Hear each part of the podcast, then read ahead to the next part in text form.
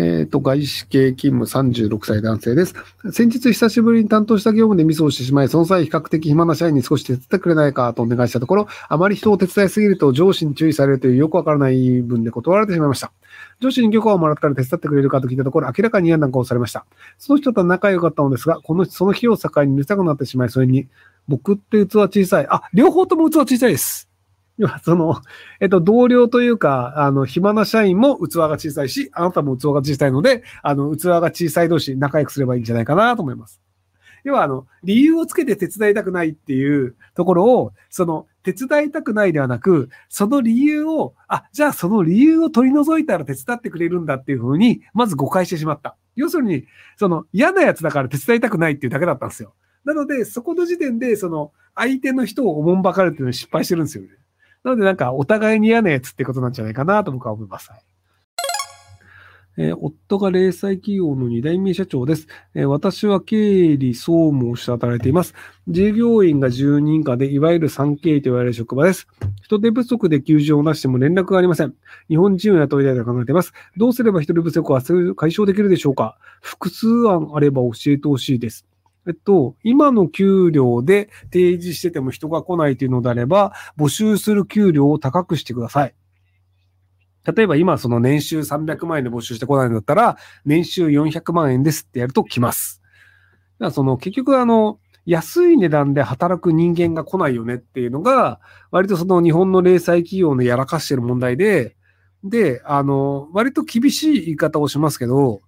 その安い値段でしか働かないような人をなんとか使って利益を出してるっていう、そのある種のその、えっ、ー、と、その奴隷的な労働をすることで利益をなんとか確保するというやり方をずっと日本をやり続けてるので、なので生産性が低いものなんですよね。で、あの、めちゃくちゃ儲かってますっていう事業があって、人欲しいですっていうのであれば、それは給料高くすればいいだけなんですよ。いや、儲かってないけど、自分がやるのは嫌だから、安く働く人をなんとか増やしたいですってなっちゃうと、結局人を雇ったとしても、その人優秀だと、給料高くできないんですよね。で、その給料高くできない。で、同じ仕事でずっと安い給料働き続けてたると、じゃあ転職しますってなっちゃったりするので、結果として仕事を覚えても優秀な人が転職したいよねってなって、またじゃあ人を採用しなきゃってなるので、なのでその、従業員に対してそれなりの給料が払えないというのであれば、その事業体自体がもう、その今の令和の時代にやり続けるのは難しいという、そういうそのビジネス構造というのをちょっと意識していただけたらいいんじゃないかなと思いますけど、ただ、一次産業であれば別です。農業に関していくと、農業で儲かるって日本の構造ではほぼないんですよ。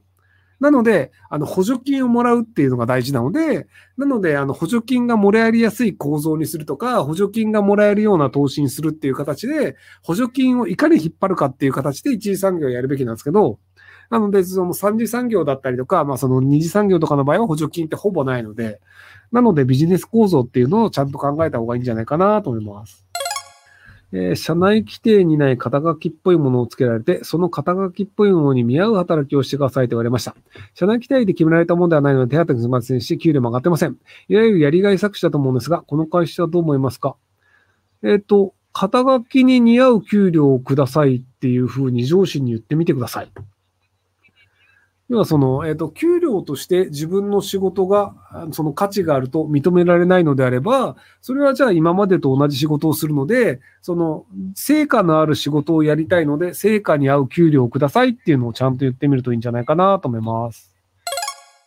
え24年卒大学生でゼロ社をしており、周りはもう、就活を終了しています。社会抵抗者なのではと感じています。何も目的がなく志望動機を書いて大そばかになりました。どうすれば自分に合った納得する企業を決められるでしょうかえっ、ー、と、自分に合った納得する企業に行こうとしている時点で間違いです。入れる会社に入って、働いて、スキルを貯めて、スキルを貯めた後に転職してください。要は自分のスキルで、じゃあこの、あの、今の会社でこういうことできるから他の会社行けるよねっていうふうに選ぶ立場になってください。なので今は入れるところに入ってください。自分に合ってる理想の会社とか新卒は入れません。えー近々職場に電子処方箋導入予定です。この電子処方箋の導入はシステム的にオンライン資格確認、いわゆるマイナンバーカードによる資格確認が前提になっているんですが、私の体感ではこの事実はあまり報道されていない気がします。今の行政はこの件に限らず将来に向けたロードマップを国民に示すのが下手な気がするのですが、いかがでしょうか？まあ、下手ですけど、多分その出したとしても報道されないので、なのでそのメディアの問題もあると思うんですよね。まあそのサイトに載せたとしても別になんかデジタル庁のサイトなんて見ねえよって話だと思うので、なので、あの、まあ、その、要は、その、一応情報としてはデジタル庁としては出してはいるけども、それが報道されないのは、じゃあその政府のせいなのかっていうと、それは別に政府のせいではないんじゃないかなっていうふうに思ったりもするので、なので、あの、政府のやり方自体の問題っていうのでもないんじゃないかなと思うので、なのでメディアだったら興味がない一般市民の問題でもあったりするので、一概になんかその、国民に示すのが下手である政府が悪いって話でもないんじゃないかなと思いますけども。